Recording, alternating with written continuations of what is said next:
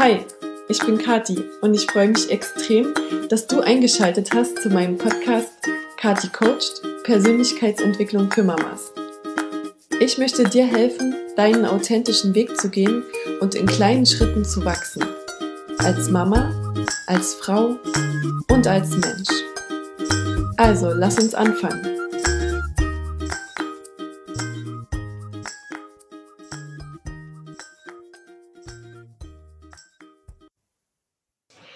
So, ich bin jetzt hier mit der Laura von Sei frech und wild und wunderbar. Wir haben ähm, letzte Woche schon einen Podcast zusammen aufgenommen für ihren Podcast. Genau, den findet ihr bei ihr. Ähm, wie heißt der Podcast? Sei frech, wild und wunderbar. Sei frech, wild und wunderbar, genau. Mhm. Und heute machen wir das Gegeninterview. Und ich freue mich total. Und tatsächlich hat mich Laura einfach vor ein paar Wochen kontaktiert, einfach über Instagram und hat angefragt für ein Podcast-Interview. Und wir wissen eigentlich fast nichts übereinander. Und ja. ähm, ich glaube, wir haben dann beide gegenseitig auf unseren Webseiten so ein bisschen rumspioniert. genau. Ähm, und das, da, deswegen habe ich so Ideen, was ich dich heute fragen möchte, aber vielleicht willst du mhm. dich einfach nochmal kurz vorstellen, bevor ich ähm, anfange, okay. Fragen zu stellen. Ja. Gerne. Ähm, mein Name ist Laura. Ich habe drei Kinder. Ich komme ursprünglich aus dem Rheinland und bin aber der Liebe wegen nach Österreich gezogen. Ich habe jetzt eben drei, drei österreichische Kinder. Ähm, und ähm, ja, habe ähm, seit, ich glaube, neun Monaten ungefähr den, den Podcast und ähm, habe dann parallel zum Podcast eine Ausbildung als Familiencoach angefangen und arbeite seit Anfang des Jahres eben mit Müttern als Familiencoach und habe mich selbstständig gemacht und ähm, lebe jetzt so quasi meinen Traum in der Hinsicht und sehr cool. Bin 33 Jahre alt, glaube ich. Ja. und ja, genau. Cool. Genau, ich habe auf deiner Webseite nämlich gelesen, äh, da stand so ein bisschen deine Geschichte aufgeschrieben, mhm. ähm, wie du dazu gekommen bist. Und ähm, ich habe gelesen, dass es bei dir angefangen hat, so die Reise äh, mit Panikattacken tatsächlich. Mhm. Und ähm, meine erste Klientin kam genau mit diesem Thema zu mir. Und deswegen mhm. habe ich sofort gedacht, ich muss einen Podcast darüber mit dir machen für meine erste Klientin. Ich möchte den mhm. Podcast wirklich ihr gern widmen, weil sie wirklich so eine äh, mutige Frau ist und ähm, ja, ich einfach durch die Gespräche mit ihr weiß, wie herausfordernd das sein kann mhm. und es nochmal vielleicht ähm, spannend finde, jemanden zu interviewen, der da vielleicht in seiner Reise schon einen Schritt weiter ist und mhm. eben vielleicht auch andere damit inspirieren kann, wie, wie das mhm. weitergehen kann. Genau. Ja, vielleicht ähm, magst du mal erzählen, vielleicht wann ist das das erste Mal aufgetreten? Ist das sowas, was plötzlich äh, auf einmal da ist oder bahnt sich sowas an? Ähm, ich weiß nicht, ob es da, da grundsätzlich, ob das bei jedem gleich ist. Ähm, mhm. Bei mir war es tatsächlich so, in dem Moment ist es plötzlich aufgetreten, im Nachhinein gesehen, wenn man dann reflektiert, hat sich jahrelang angekündigt. Mhm. Also das ist, ähm, aber es war natürlich in dem Moment, war es einfach so, also ich war ähm, ein Wochenende mit meiner besten Freundin am Wörthersee und wir sind zurückgefahren und ich habe schon so irgendwie an dem Wochenende so ein bisschen gemerkt, okay, mir geht's nicht so hundertprozentig gut, ich fühle mich nicht so fit, habe mir dann immer gedacht, okay, vielleicht werde ich krank oder keine Ahnung. Und ähm, wir sind zurückgefahren und sitzen in dem Auto und fahren in einen Tunnel und das ist anscheinend ganz klassisch. Okay. Weil das so diese Auswegslosigkeit symbolisiert. Mhm. Und ähm, ich kriege in diesem Tunnel plötzlich Nasenbluten und, und, und fange an zu zittern und bin mir sicher, ähm, dass ich gleich in Ohnmacht falle. Jetzt. Mhm. Hörst du mich noch? Ja, ich höre dich. Und ähm, bin dann habe dann nur gesagt, hey, ich, du musst mir helfen, ich kann nicht mehr, ich kann nicht mehr weiterfahren. Und ähm, Ach, du bist ähm, auch noch gefahren. Ich bin gefahren, ja. Ja, krass. Und ähm, die hat dann extrem cool reagiert und war irgendwie total ähm, locker neben mir und, und hat einfach nur gesagt, da hinten ist das Ende von dem Tunnel, du musst es nur dahin schaffen. Mhm. Und das schaffst du und ich bin da. Und dann sind wir da am Ende von dem Tunnel sofort, dann gibt's ja immer, so das ist so, so von Kärnten zu uns, das ist echt so Tunnel, 100 Meter nichts Tunnel, also ähm, okay. und dann ist aber hinter jedem Tunnel sofort rechts so ein, so ein Streifen, wo du quasi stehen bleiben kannst. Mhm. Und dann bin ich auf diesen Streifen gefahren, bin da stehen geblieben und habe am ganzen Körper gezittert, habe noch nicht mal gewusst, wie ich jetzt aussteigen soll und den, den Sitz wechseln soll. Mhm. Und ähm, habe mich dann daneben gesetzt und sie ist dann weitergefahren und ähm, war mir in dem Moment sicher, dass ich was ganz Schlimmes habe. Also ich war mir sicher, ich habe entweder einen Schlaganfall oder einen Hirntumor oder eine Hirnblutung. Ich war mir sicher, ich bin kurz vorm Sterben, weil es mir so dreckig ging. Okay. Und dann sind wir zu einer Radstation gefahren und haben halt Cola und sowas alles gekauft und ähm, dann war ich auf dieser Toilette in dieser Radstation und habe mich echt so an den Seiten festgehalten und, und habe mir gedacht, habe immer nicht mehr abgeschlossen, weil ich mir sicher war, ich komme da nie wieder raus und ähm, bin dann eigentlich den ganzen Rückweg nur gelegen in diesem Auto.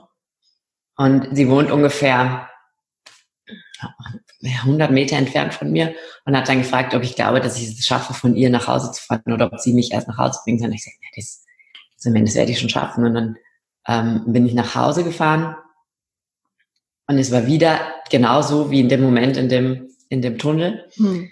Und ähm, bin dann zu Hause aus dem Auto ausgestiegen und habe gewusst, dass meine Familie im, im Lokal sitzt. Und obwohl es mir so dreckig ging, hatte ich nichts mehr als diesen sehnlichen Wunsch, jetzt sofort zu meiner Familie zu gehen. Mhm. Und ähm, dann habe ich mich irgendwie zu denen in dieses Lokal gesetzt und war, war völlig am Ende, aber und habe das aber dann irgendwie geschafft. Und dann, als wir wieder zu Hause waren, ja, dann zu meinem Mann gesagt, ich habe irgendwas, ich bin, ich bin, glaube ich, total krank und habe irgendwie stundenlang nur durchgeheult und habe gesagt, ich kann mich nicht mehr auf den Füßen halten, ich, ich, ich habe irgendwas. Und ähm, mein Mann ist Mediziner und ähm, hat sofort zu mir gesagt, äh, du hast eine Panikattacke. Mhm, okay, der hat das gleich und, erkannt. Äh, sofort. Und ich habe natürlich gesagt, du nimmst mich nicht ernst. Hm. Ähm, du, du, du, ich habe keine Panikattacke, weil für mich war das immer so, ähm, dass, dass wenn man was Psychisches hat, dann kann man das steuern. Mhm. Und das war für mich zu 100 Prozent körperlich, was da passiert ist. Mhm. Das war, das hatte ja nichts mit, ähm, ich denke jetzt an was anderes oder ich atme jetzt mal tief durch oder so zu tun, sondern das war für mich was, was nur körperlich war. Was ja überhaupt nicht irgendwie ähm, und mir ist es ja jetzt auch unmittelbar vorher nicht so, so auch psychisch nicht schlecht gegangen. Ich hatte irgendwie ein cooles Wochenende mit meiner Freundin. Ja. ja. Und ähm, habe mich dann total missverstanden am Anfang gefühlt. Mhm. Und ähm, dann hat er gesagt, okay, ich nehme dir Blut ab, ich guck, ob das irgendwie, ich guck, was da los ist und so. Und ähm, ja, dann war natürlich nichts. Und dann okay. habe ich mich irgendwann ähm, damit abfinden müssen, mhm. dass es so ist. Und war das dann diese einmalige Situation? Ähm, mhm. Und dann kam das immer wieder? Ja. Also ja. es war, ähm, ich bin dann, glaube ich, drei Monate nicht Auto gefahren. Mhm. Ähm, ich habe es versucht, also es war dann irgendwie unmittelbar danach ähm, was, wo ich meine Kinder hinbringen sollte, so zehn mhm. Kilometer entfernt. Und wenn man bei uns aus dem Ort rausfährt, lustigerweise, ähm, muss man wenn man in die nächste Stadt will, als erstes durch einen Tunnel. Der ist aber mhm. winzig, aber man muss halt durch diesen Tunnel. Und ähm, ich bin sofort hinter diesem Tunnel rechts reingefahren und habe zu den Kindern gesagt, die Mama hat total Bauchweh, wir müssen jetzt umdrehen und bin wieder nach Hause gefahren. Mhm. Und ähm, bin, bin zu meinen Schwiegereltern und habe gesagt, sie müssen bitte meine Kinder nach, nach, also nach Linz bringen, weil ähm, ich kann irgendwie nicht Auto fahren. Okay. Und ähm, bin dann ganz lange wirklich gar nicht Auto gefahren, habe dann alles, also habe zum Glück äh, einfach ganz tolle Schwiegereltern auch, die mir einfach das an, abgenommen haben, ähm, ohne jemals gefragt zu haben. Mhm. Also ich habe gesagt, könnt ihr bitte in Zukunft die Autofahrten übernehmen und ähm, das wird einem dann erst im Nachhinein bewusst. Damals war das für mich irgendwie normal, aber die haben halt einfach, die haben gesagt ja und haben nicht einmal gesagt, was hast du denn oder was ist denn los oder brauchst, also er braucht was, haben sie natürlich gefragt, aber halt, die haben nie von mir verlangt, dass ich darüber spreche. Mhm. Und, ähm, und dann war es halt so, dass, also ich bin dann am Anfang, das war halt in, das war in den Sommerferien, genau, und dann sind meine Kinder fahren immer eine Woche in den Sommerferien mit Oma und Opa nach Italien. Und ähm, dann habe ich halt einfach auch, dann habe ich das Haus nicht verlassen. Und da ist es mir dann gut gegangen. Also sobald ich zu Hause war, und es war keiner da, außer halt die Menschen, die, also die hier wohnen. ähm, äh, es ist mir halbwegs gut gegangen. Und ähm, dann hat, dann war es halt irgendwie so, dass mein Mann gesagt hat, jetzt fahren wir gemeinsam einkaufen, ähm, dass wir dich jeder quasi in so Momente reinbringen, wo du dann das lernst, dass du damit umgehen kannst. Und ähm, im Endeffekt war es dann aber so, dass zum Beispiel Einkaufen noch über ein Jahr lang extrem schwierig war. Okay. Also das war, ähm, da habe ich immer gedacht, mir kommen die Regale alle entgegen und ähm, das waren irgendwie zu viele Sinneseindrücke, die ich dann, die ich einfach nicht verarbeiten konnte in den, in den Momenten. Okay. Was geht dann, dann hat er mir langsam wieder Autofahren beigebracht und ja, ja, sorry. Ähm, alles gut. Ähm, was geht da in einem vor? Also abgesehen von diesen Angst- und Panik-Gedanken, ähm, wenn du, sag ich mal, jetzt diese Woche alleine zu Hause bist und denkst, oh, jetzt geht's mir gut, ähm, sind da was, ich kann mir das gar nicht vorstellen, wie man da denkt, auch so an die Zukunft oder auch äh, an die Kinder, weil, weil die haben das ja wahrscheinlich auch mitbekommen in der Zeit, oder? Also, mhm. Also hast du gedacht, es wird irgendwann besser oder hast du gedacht, um. du ähm. bleibst jetzt einfach für immer drin? Weißt du, so, was, was geht da in einem vor? Was für Gedanken hat man da? Super schwierig. Ich habe in der in der akutesten Phase tatsächlich extrem wenig an die Zukunft gedacht. Mhm. Ähm, ich bin dann ähm, zu einer ähm, bekannten Psychiaterin gegangen und habe mir Tabletten aufschreiben lassen. Mhm. Ähm, die haben tatsächlich, die haben den, den Alltag dann irgendwie erträglicher gemacht.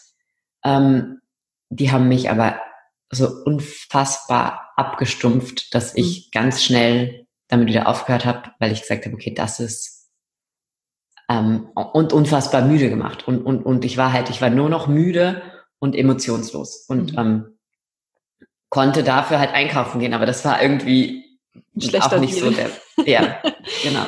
Ja. Und ähm, habe das dann relativ schnell ähm, wieder ab, abgesetzt. Und ja, also es ist, ich habe, also ich habe wenig in dieser ganz akuten Zeit habe ich nur von einem Tag zum anderen gedacht. Hm. Ähm, habe ich nur gedacht, okay, was kommt jetzt diese Woche für eine Herausforderung und wie kann ich die irgendwie meistern? Und ähm, ja, es war auch irgendwie, mir war nicht bewusst, dass das so ein langer Weg wird. Also ich habe mir irgendwie gedacht, okay, das das kriege ich jetzt bestimmt schnell wieder hin und so. Und dann ähm, muss man ganz ehrlich sagen, dass ich jemand bin, der immer super gerne weggelaufen ist, vor allem. Hm. Ähm, das heißt, was ich dann, wie es mir ein bisschen besser ging, gemacht habe, ähm, war, dass ich ähm, super viel mit Freunden gemacht habe, ähm, super viel Ablenkung einfach gesucht habe und ähm, dann natürlich auch immer gemerkt habe, okay, diese Situationen sind schwierig für mich. Also jetzt irgendwo hinzugehen und essen zu gehen oder so ist schwierig für mich. Ähm, und dann, und das ist jetzt extrem schwierig, das, das zuzugeben, weil sich das auch so, so krass anhört. Ich war, ich, meine, ich war immer, ich war nie verantwortungslos meinen Kindern gegenüber oder so, aber ähm, ich bin essen gegangen und ich wusste, okay, wenn ich jetzt ein Glas Wein trinke, dann schaffe ich das. Okay. Und so habe ich halt wirklich immer, sobald ich irgendwo hin musste, dafür gesorgt, dass ich relativ schnell nicht zum, also nicht betrunken war, aber mhm. zumindest nicht mehr nüchtern war, mhm. weil das hat das betäubt. Mhm. Okay, krass. Und im Endeffekt ist es mir natürlich am nächsten Tag viel dreckiger gegangen, weil dann mhm. kommt es natürlich alles doppelt irgendwie hoch. Aber ich habe ganz lange gebraucht, ähm, bis ich dem ins Auge gucke. Mhm.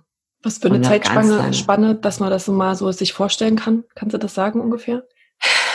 Von der ersten bis zu diesem, dass es ja fast deine Routine war, ne? Das klingt ja so, als ob das ja. einfach dein mhm. Alltag dann war. Ja. Ähm, also eigentlich bis ich dann, ähm, ich habe dann eine Therapie angefangen und das war ähm,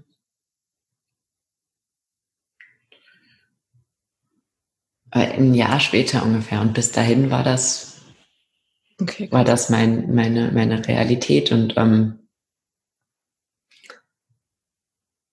ja, bis dahin habe ich es eigentlich auch, auch immer noch viel schlimmer gemacht, weil ich halt auch dann ähm, am Wochenende öfters dafür gesorgt habe, dass ich natürlich einen totalen Schlafmangel hatte.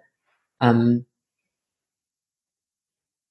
es hat zu unfassbaren Beziehungsproblemen dann irgendwann geführt, weil ich natürlich auch ähm, ja eben die ganze Zeit weggelaufen bin und, und, und meinem Mann auch nie die Chance gegeben habe, mir irgendwie zu helfen, hm. weil ähm, ich auch immer so getan habe, als ob das, als ob das alles gar nicht so schlimm ist und hm. ähm, das dann natürlich auch für die Menschen, die mir nahestehen, total schwierig war, herauszufinden, wie schlimm es jetzt ist hm.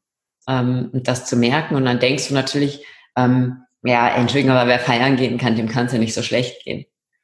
Und ähm, in Wahrheit war das aber einfach mein, mein Ausweg und tatsächlich auch in diesem, ähm, ich war jetzt keine Alkoholikerin, das hört sich jetzt so dramatisch an, ähm, aber es war natürlich, es war dramatisch, ja. Und ich habe aber natürlich in diesem, ähm, in diesem, in diesem Feiern gehen und so, da war, da hat mich keiner gefragt, wie geht's dir?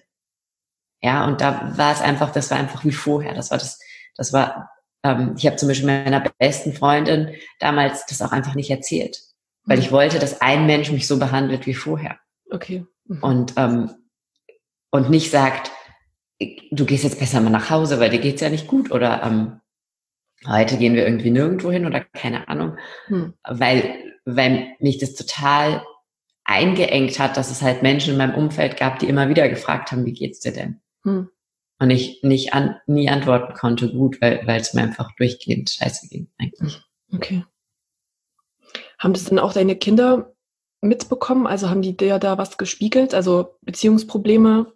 Kann man sich wahrscheinlich vorstellen, dass das dann zwischen Mann und Frau schwierig ist. Wie, wie war das dann mit deinen Kindern?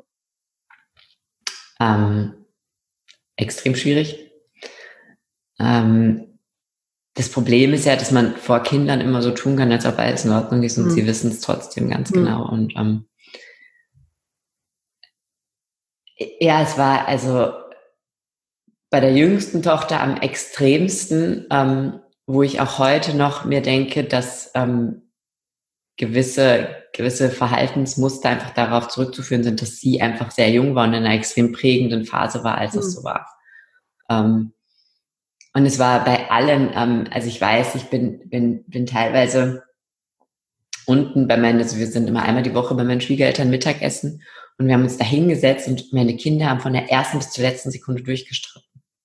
Okay. Und haben irgendwie nur am Essen rumgemäkelt und sich dann angefangen zu streiten. Und ich habe mir gedacht, das, das gibt's doch nicht. Und es war irgendwie immer wieder so. Und ähm, es war total, es war einfach so eine Spannung zwischen allen Mitgliedern in dieser Familie plötzlich. Mhm. Und ähm, da muss ich aber auch sagen, dass ich das natürlich im Nachhinein viel klarer sehe, weil in dem Moment selber ähm, ja, ist man natürlich dann auch so, so egoistisch irgendwie, ähm, dass man sich denkt, wenn es mir schon so schlecht geht, wieso zum Teufel sind die dann jetzt auch noch so? Ja. Ja, das Und, kann ich total ähm, gut verstehen. Das dann zu erkennen, dass das, dass das eine wegen dem anderen ist, ähm, das braucht natürlich auch ein bisschen Selbstreflexion und die hatte ich in dieser Phase überhaupt nicht. Hm. Okay, und du hast dann also nach einer, nach einem Jahr Therapie angefangen. Genau. War das dann aus dem Druck heraus, dass du gemerkt hast, okay, jetzt äh, muss was passieren?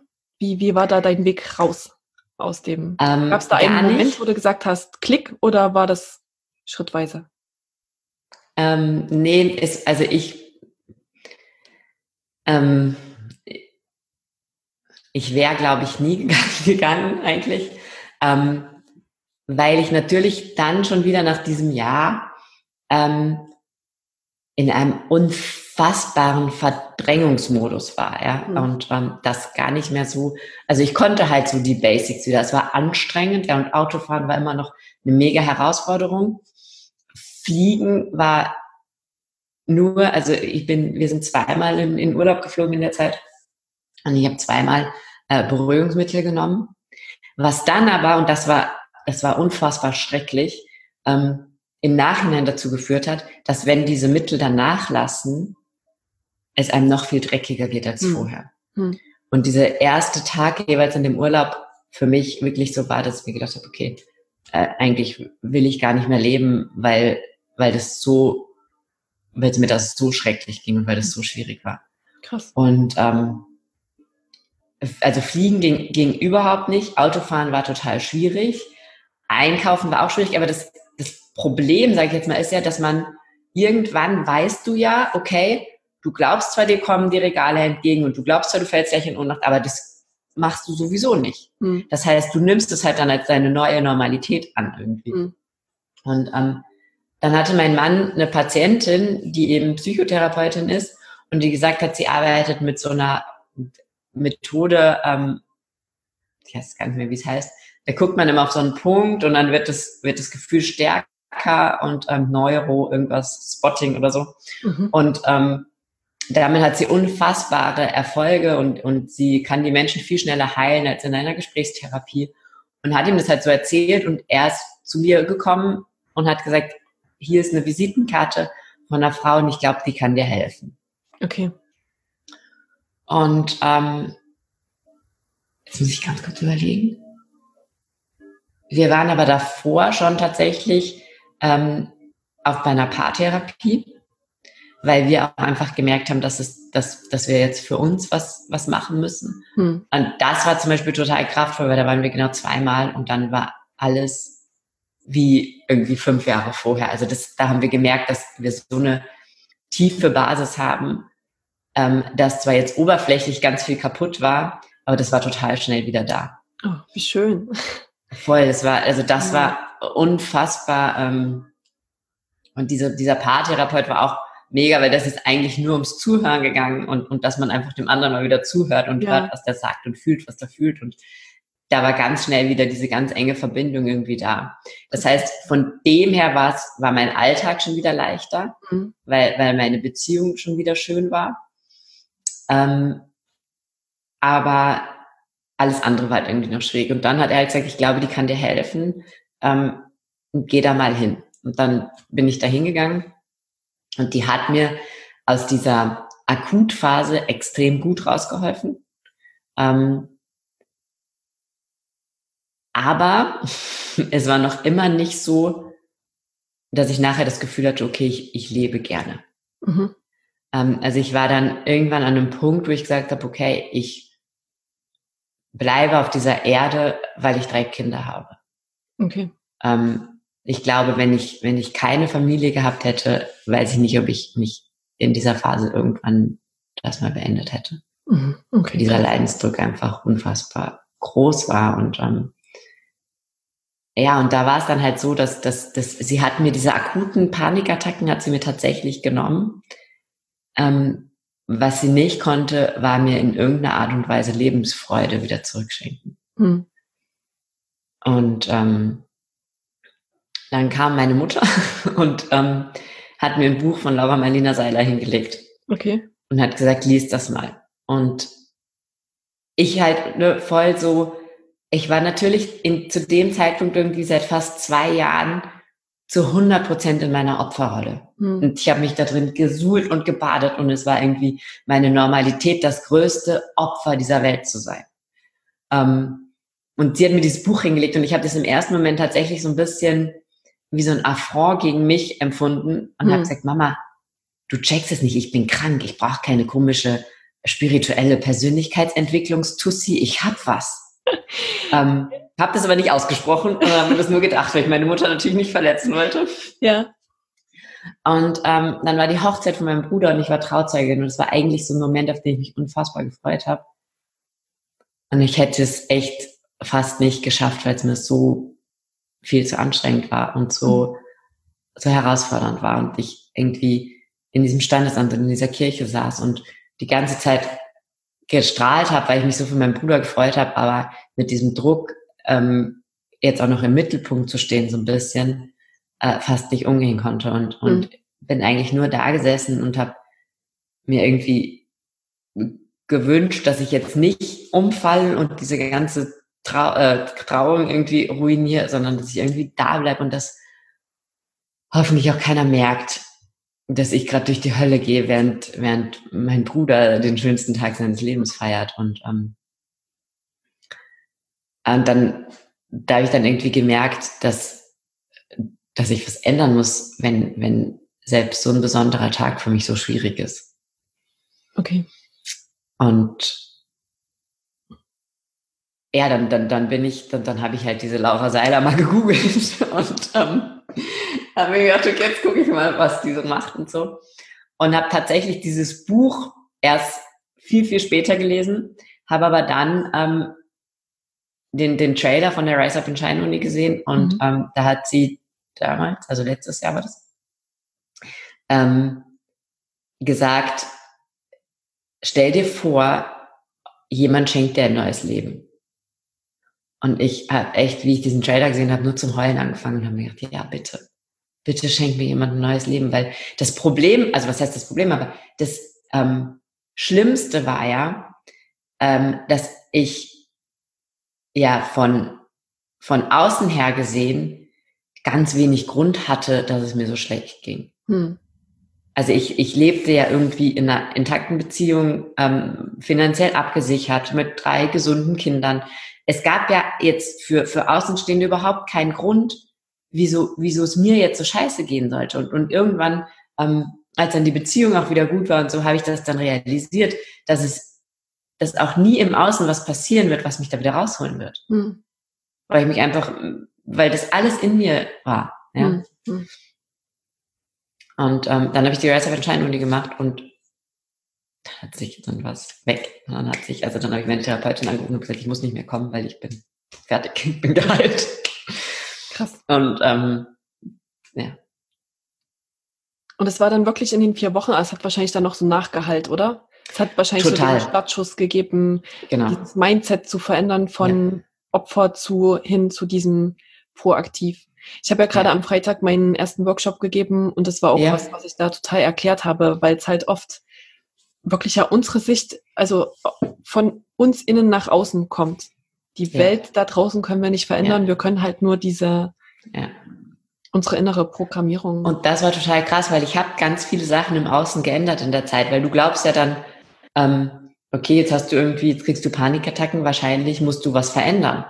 Hm. Und dann äh, ich habe Jura studiert zu dem Zeitpunkt, dann habe ich mein Studium abgeschmissen, weil ich mir gedacht habe, okay, wahrscheinlich ist mir das zu, war mir wahrscheinlich auch zu viel, ja. Mhm. Aber wäre mir nicht, also jetzt, heute, ähm, habe ich irgendwie, glaube ich, von außen her mehr Stress und To-Dos auf meiner Liste als jemals zuvor in meinem Leben. Mhm. Ähm, aber in mir drin ist einfach dieser, dieser Frieden und, und dieses, dieses Schöpferische wieder da, dass, dass, dass es einfach komplett egal ist, wie viel Stress da von außen kommt, weil es da einfach alles heil ist. Ach, so schön. Ja. Und dann hast du dich ähm, selbst auf den Weg gemacht, anderen zu helfen. genau. ähm, ja, dann habe ich halt diese, also dann habe ich gemerkt eben in, in diesen und, und tatsächlich in diesen vier Wochen, also ich, wenn, wenn ich eins irgendwie ähm, sagen kann, worauf ich dann bei mir extrem stolz war. Ich habe es wirklich geschafft. Ähm, ich habe mich da angemeldet und ich habe, glaube ich, schon im Pre-Kurs die Entscheidung getroffen, jetzt veränderst du alles. Okay. Und ähm, bin da wirklich, habe mich dazu 100 Prozent drauf eingelassen, weil das ist ja, glaube ich, auch immer dann so ein Punkt, wenn jetzt jemand sagt, das hilft mir nicht, ähm, dann hat er sich nicht darauf eingelassen, ja. würde ich jetzt sagen. Ja. ja und ähm, habe wirklich diese, habe auch so das erste Mal in mir drin irgendwie dieses gespürt, okay, ich kann das, ich kann das wirklich selber verändern und ich kann das wirklich hinkriegen und es kann wieder alles voll schön werden und so. Mhm. Und ähm, dann habe ich, als ich dann quasi durch diese vier Wochen durch war, ähm, oder schon, glaube ich, währenddessen, habe ich angefangen, dass ich mit meinen Kindern meditiert habe. Mhm. Weil da natürlich auch ähm, in den anderthalb Jahren, zwei Jahren extrem viel. Also ich glaube ja sogar schon vorher, weil alles, nur weil ich das nicht habe kommen sehen, glaube ich nicht, dass meine Kinder das nicht ähm, gespürt haben, mhm. dass sich da was in die falsche Richtung bewegt. Und ähm, habe dann mit meinen Kindern angefangen zu meditieren und da war es dann auch so, dass ähm, meine älteste Tochter so ein bisschen mein Mini-Me ist und wirklich nach zwei Wochen wie, wie ausgewechselt war. Okay. Und Wie ich hast das du Gefühl hatte, zum Meditieren gekriegt. Wie, erklär mal. es war irgendwie nicht, ich hab, also sie haben das natürlich so ein bisschen mitgekriegt bei mir, ja, also gerade mhm. am Wochenende, ähm, wenn sie dann, haben sie dann gesehen, okay, die Mama meditiert und dann habe ich gesagt, so, hinsetzen, wir meditieren jetzt. Okay, und, und dann ich habe da gar nicht. Hast du dann so eine geführte Meditation an? Ähm, ich habe tatsächlich sofort, und da weiß ich im Nachhinein gar nicht, wo ich dieses Selbstbewusstsein her hatte, ähm, einfach losgeredet. Selber geführt. Ja. Ach, cool. Und hatte sofort das Gefühl, ich kann das. Ich weiß nicht wieso. Das cool. ähm, hatte natürlich da irgendwie halt, weiß ich nicht, meine, meine sechs Wochen oder so durchmeditiert und habe halt irgendwie gedacht, ich, ich kann das. Cool. Und ähm, habe dann mit denen meditiert und habe dann halt angefangen, ganz schnell auch äh, mich da reinzulesen, ähm, habe mir als Inspiration ganz viele Meditationen für Kinder angehört und die dann umgeändert und so. Und ähm, hatte aber irgendwie das Gefühl, ähm, so jetzt nicht aus, aus Schuldbewusstsein, aber schon so ein bisschen, okay, ich habe jetzt in den letzten Jahren einen Haufen verbockt, hm. also mache ich das jetzt auch wieder gut. Okay. Und ähm, ah ja, das, und dann habe ich halt mit denen, also dann haben wir halt jeden, tatsächlich jeden Morgen meditiert. Und ähm, das hat in den Kindern dann so einen Frieden ausgelöst. Ähm, das hat deren Weltbild teilweise komplett verändert ähm, und halt natürlich auch deren Selbstwahrnehmung und deren Selbstbewusstsein. Und ähm, meine älteste Tochter ist eben auch jemand, der sich relativ schwer in der Schule tut und so. Und das ist natürlich was, was, ähm, wenn du nun mal in diesem normalen Schulsystem drin steckst, wie sie, extrem an deinem Selbstbewusstsein ähm, nagt. Mhm. Und das konnte ich ihr dadurch irgendwie wiedergeben und ähm, ihre Werte auch so ein bisschen neu sortieren. Ja, dass jetzt ähm, diese schulische Leistung natürlich irgendwie ähm, dazugehört, ja, weil, weil das nun mal so ist in unserem Land, aber dass ihre Werte woanders liegen und, und ihr das ähm, klar zu machen, war viel leichter durch Meditieren als durch Reden, weil, weil es einfach dann direkt irgendwie in ihr angekommen ist und nicht Total schön. Kann man deine Meditation, also hast du sowas mal aufgenommen für Kinder? Wahrscheinlich, oder? Ja, es gibt im Podcast ein paar tatsächlich. Ähm, es gibt mittlerweile in der ähm, Buddha-Bu App alle Meditationen, die ich jemals aufgesprochen habe für Kinder. Und ähm, es wird laufend im Podcast auch weiter immer mal wieder welche geben. Und irgendwann, weiß ich nicht, werde, werde ich mal, äh, keine Ahnung, ähm, aber es ist auf jeden Fall, ähm, und es ist immer so, dass quasi meine, die Mamas, die zu mir kommen, ähm, immer für ihre Kinder auch spezielle Meditationen auch extra auf die Situation quasi ähm, zugeschnitten bekommen. Dann. Cool. Also sie kriegen für sich welche, wo sie quasi an ihrem Mindset arbeiten und dann halt, wenn sie irgendwie ängstliche Kinder haben oder Kinder, die nicht einschlafen können oder Kinder, die viel streiten, dann kriegen sie halt für die Kinder auch extra noch Meditation. Total cool. Muss ich mir auf jeden Fall mal anhören in deinem Podcast und das mal mit meiner Tochter probieren. Das ist echt was, ja. äh, wo ich mich, glaube ich, gar nicht rangetraut hätte, weil ich so denke, na, die bleibt eh nicht so lange still sitzen und hört dazu. Es ist unfassbar lustig, weil ähm, ganz, also die Hemmschwelle da riesig ist ja, ja. Bei, bei Müttern. Ja. Ähm, und eben auch dieses, ja, wie, wie fange ich denn da an? Und ich denke mir so, ich weiß nicht. Also ich habe einfach gesagt, so, wir machen das jetzt mal. Und dann haben die das halt mitgemacht. Und ähm, bei der Kleinsten ist es schon so, dass wir das meistens vorm Einschlafen machen. Mhm. Ähm, weil natürlich diese, es setzt sich in den Schneidersitz und bleibt da sitzen für eine Fünfjährige noch relativ schwierig ist. Mhm.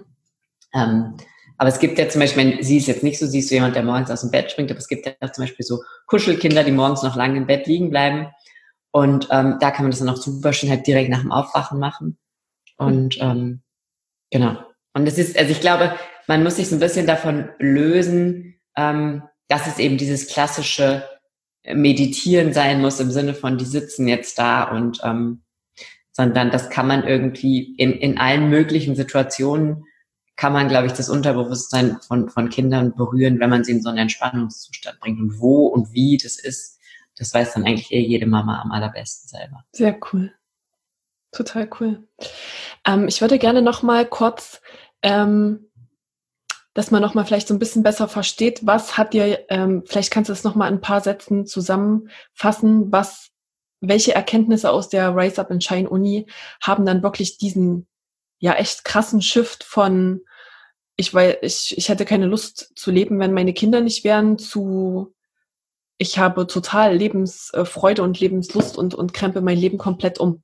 Kannst du da das vielleicht nochmal so ein paar, was ich, deine drei größten ähm, Erkenntnisse daraus, die, die diese Veränderung geschafft haben?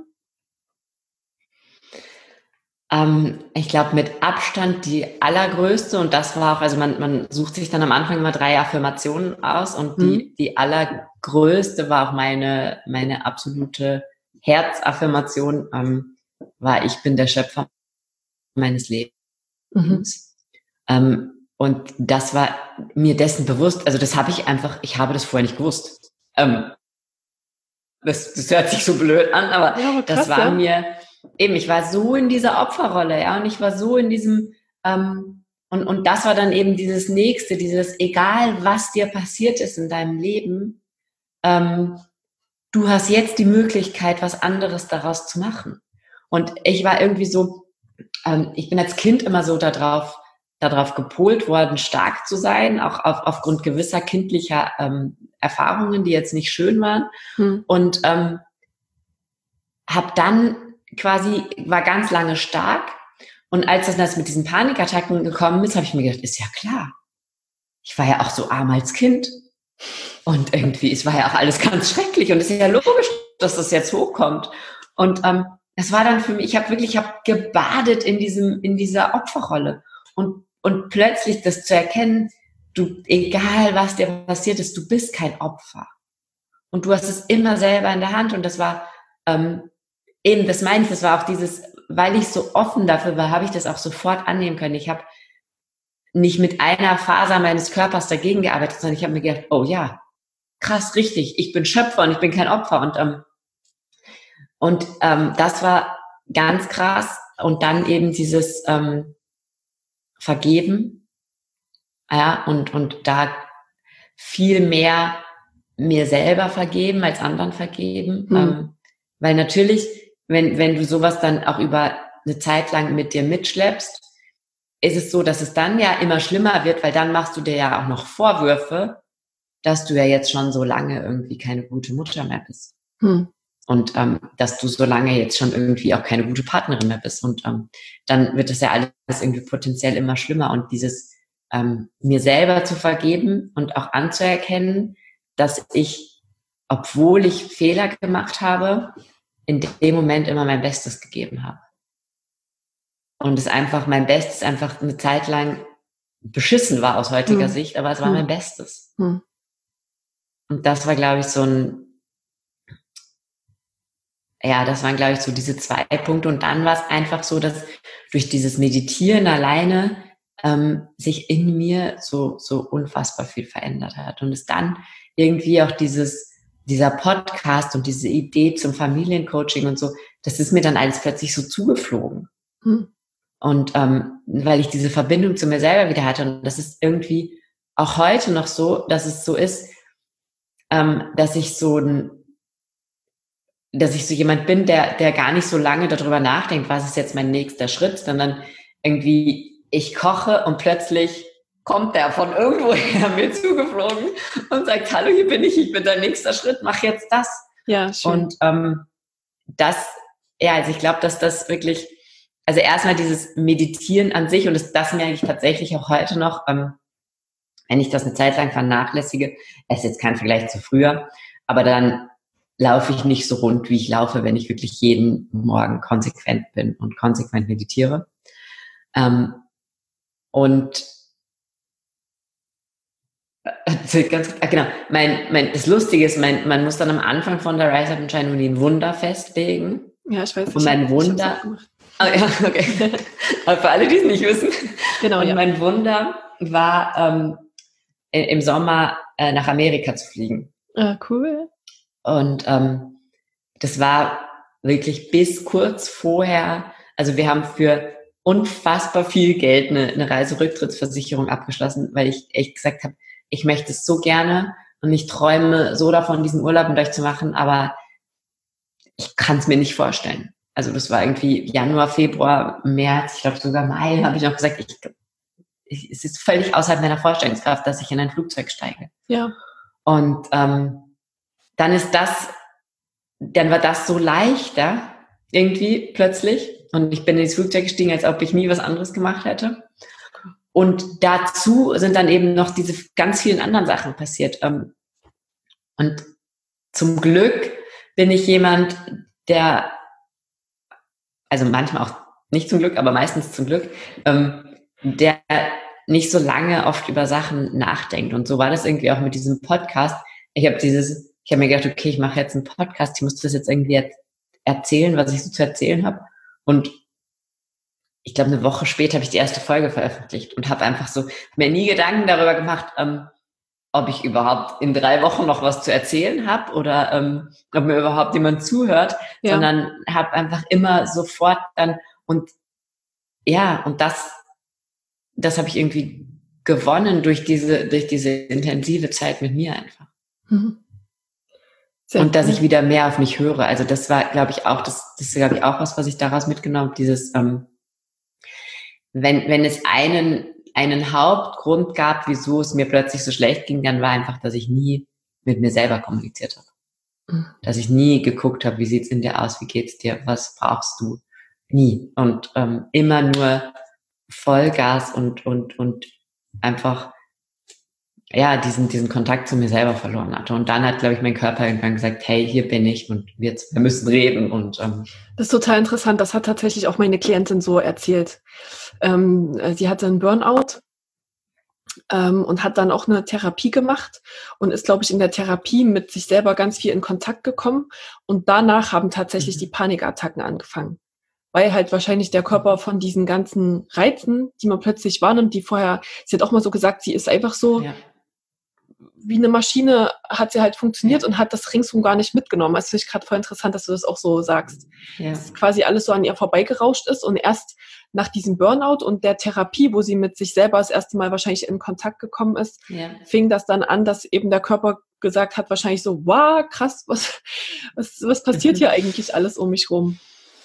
Sehr interessant. Ja, und bei mir war das tatsächlich auch so, ähm, in diesem Zeitpunkt, wo, zu diesem Zeitpunkt, wo eigentlich alles wieder so ein bisschen leichter wurde. Also wo irgendwie meine jüngste Tochter war halt drei, ging in den Kindergarten. Also eigentlich wäre das quasi der Zeitpunkt gewesen, wo, wo man jetzt so von außen sagt, okay, jetzt wird's irgendwie entspannter, ne? jetzt schlafen ja. alle durch ja. und dann, ja. Okay, sehr interessant. Ähm, ich finde Morgenroutine auch ein total spannendes Thema. Wie, mhm. wie baust du das denn als Mama ein? Ich glaube, das geht ja immer vielen Mamas so, dass die sagen, pff, unmöglich. Oder ja, also wie lange meditierst du und was gehört denn noch so zu deiner Morgenroutine? Wie stellst du das an? Ähm, ja, das ist, glaube ich, ähm, ich glaube, zu 99 Prozent spielt damit, ähm, wenn du was willst, dann musst du es einfach machen. Ja? Mhm.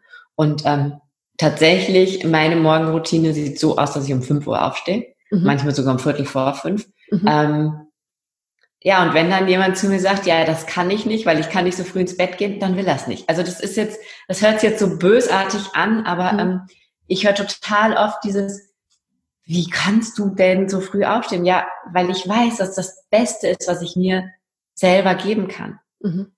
Und, und, und ähm, ich muss halt, also meine erste Tochter muss einfach um 6 Uhr geweckt werden spätestens. Das heißt, ähm, es gibt Tage, wenn ich weiß, ich gehe, natürlich ist Schlaf auch wichtig. Das heißt, wenn ich weiß, ich war jetzt später im Bett, dann ähm, stehe ich um halb sechs auf und mache quasi so eine Kurzversion. Mhm. Ähm, grundsätzlich stehe ich um fünf auf und ähm, meditiere so eine halbe Stunde ungefähr. Ähm, und dann gibt's halt Tage, an denen ich mit dem Hund rausgehe. Das mache ich dann aber vorher meistens, lustigerweise, weil das irgendwie so dieses, das auch so eine, also das ähm, hat auch fast schon was Meditatives, weil wenn man um fünf mit dem Hund rausgeht, trifft man auch niemanden. Und, ja, das ähm, glaube ich, dass das schön ist. Ist ganz alleine und sieht irgendwie so die Welt so ein bisschen aufwachen und ähm, ist, ist total schön. Und ähm, dann meditiere ich und ähm, je nachdem, ob ich halt mit dem Hund draußen war oder nicht, gucke ich halt, dass irgendwie noch so ganz kurze, entweder ich mache Yoga oder Qigong oder irgend sowas, wo ich einfach nur so ein bisschen meinen Körper aktiviere. Ähm, dann schreibe ich Dankbarkeitstagebuch. Und ähm, dann gehe ich duschen und dann startet der Tag. Also, dass du einfach in Ruhe für dich erstmal dich um dich kümmern ja, kannst. Genau, Auch dieses, also dieses, ähm, zum Beispiel beim Duschen äh, mache ich es auch immer so, dass ich mich quasi innerlich so vorstelle, so alles, was ich für den Tag irgendwie nicht haben will, wird jetzt da weggespült und ähm, bleibt jetzt, fließt jetzt diesen Abfluss hinunter und bleibt jetzt irgendwie da und ähm, genau. Ähm, dann, je nachdem, wie viel Zeit ich habe, gucke ich noch, dass ich mich kurz hinsetze und ähm, mich wirklich mit dieser Version von mir verbindet, die ich sein möchte an diesem Tag. Mhm. Ähm, also da merke ich auch ganz krass, dass davon oft abhängt, wie mein Tag wird. Wenn ich wirklich so in mich reingehe und mich mit diesem Strahlen auch verbinde, was ich irgendwie nach außen tragen will, dann gehe ich nachher ganz anders durch die Welt, als wenn ich das nicht mache. Mhm. Ähm, ja, und dann gibt's ähm, mache ich manchmal noch so gibt so einen Manifestationscode aus der, aus der Husu, ähm, wo man sich halt dann immer wieder mit, mit seinem Wunder verbindet und das sind halt dann, ich glaube, mittlerweile ist es natürlich nicht mehr Fliegen, sondern ähm, einfach das, was ich jetzt mache, wirklich zu machen und ähm, ja.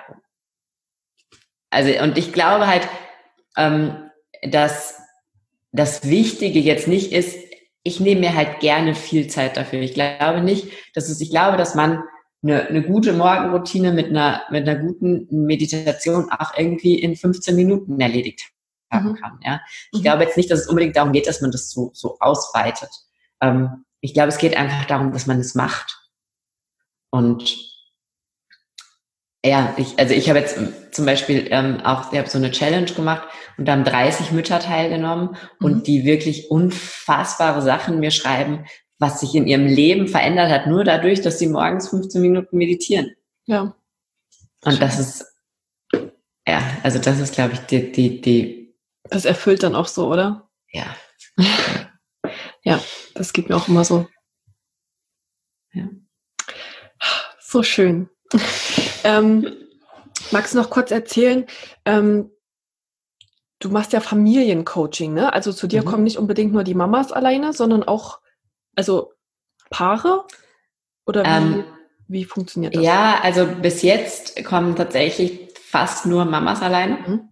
Ähm, ich habe jetzt eine Mama, wo wir es so halb-halb machen, die zu ein paar Sitzungen alleine kommt und zu ein paar mit ihrem Partner gemeinsam. Mhm. Ähm, ich glaube, es geht nicht unbedingt darum, mit wem ich arbeite, sondern was ich im Blick habe bei meiner Arbeit. Mhm. Ähm, und, und das ist dieses, ähm, wieso es, wieso es halt Familiencoaching ist, weil ich halt nicht ähm, eben isoliert die Mutter angucke, sondern eben auch ganz viel, vor allem auch auf die Kinder schaue und ähm, eben diese Meditationen für die Kinder schreibe und so und ähm, den Müttern auch ganz viele Übungen mitgebe, die ihre Kinder machen können, um bestimmte Situationen leichter zu bewältigen. Mhm.